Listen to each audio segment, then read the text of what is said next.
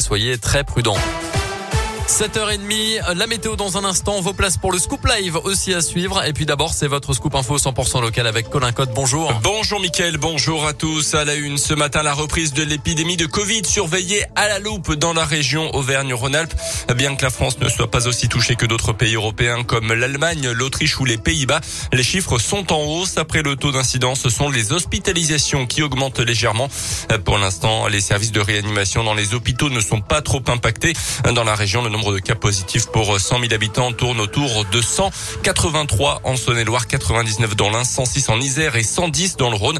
Bien loin quand même des chiffres de l'automne dernier, rappelle Jean-Yves Graal, le directeur de l'agence régionale de santé en Auvergne-Rhône-Alpes, qui veut malgré tout rester prudent. On l'écoute. Il y a un an, à la même époque, nous avions un taux d'incidence qui était 10 fois celui-ci, puisque nous étions à près de 1000 pour 100 000 habitants. Pour autant, il faut se méfier, puisque nous avons observé une augmentation ces dernières semaines à l'aune de ce qui se se passe dans le pays, bien évidemment. Il faut le prendre en considération, faire très attention. C'est l'arrivée de l'hiver, donc les gens restent plus euh, confinés. L'abandon aussi quand même des gestes barrières et puis aussi un certain nombre de gens non vaccinés. Les éléments dont on peut disposer actuellement montrent que les personnes atteintes du Covid qui se retrouvent dans les services de réanimation sont des personnes non vaccinées pour la plupart. 75% de la population française est complètement vaccinée et parmi ceux qui ne le sont pas du tout, il y a notamment les personnes les plus vulnérables face au virus.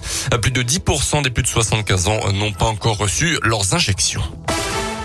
Dans le reste de l'actualité, dans l'un, plus de 15 000 images et vidéos illicites retrouvées dans son ordinateur personnel et dans un disque dur également. Un habitant du Haut-Budget condamné pour détention de fichiers pédopornographiques.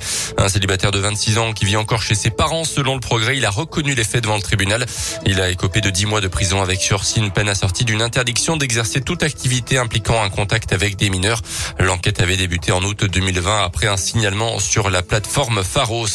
La mobilisation hier en Saône-et-Loire des éleveurs de volailles de la Bresse. Le gouvernement les oblige à enfermer leurs animaux pour contenir l'épidémie euh, de grippe aviaire, confinement qu'ils refusent. Depuis le 5 novembre, la France est en risque élevé face à la maladie. Pas de risque d'annulation en revanche des glorieuses de Bresse mi-décembre.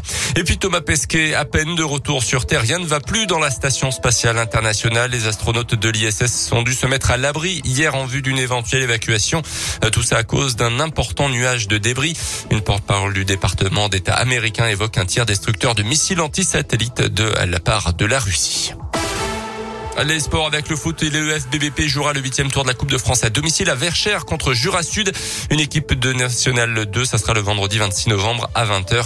La billetterie sera bientôt disponible sur Internet et en prévente, indique le club. En foot toujours, l'Italie comme le Portugal devra passer par les barrages pour tenter de se qualifier pour le mondial 2022 au Qatar. Les Italiens n'ont fait que match nul 0-0 contre l'Irlande du Nord hier soir. Qualification en revanche de la Suisse qui avait éliminé la France de l'Euro l'été dernier. Qualification également de l'Angleterre et du Danemark. Hier, les Bleus de leur côté jouent un match sans enjeu ce soir en Finlande à 20h45. Les hommes de Didier Deschamps sont déjà qualifiés depuis samedi dernier leur carton face au Kazakhstan. Et puis on termine avec cette grosse frayeur sur la tartiflette. Cet hiver, plusieurs lots de reblochons sont rappelés pour cas de risque de, de, contamination oh bah à la brucellose. Ça concerne au total une demi-douzaine de marques différentes. Alors les autorités précisent que la bactérie est quand même détruite avec une cuisson à plus de 65 degrés, mais elles invitent tout de même à ramener les lots concernés. Oh bah non les gars, pas la tartiflette. Non, on arrive euh, mi-novembre. On va quand même pouvoir manger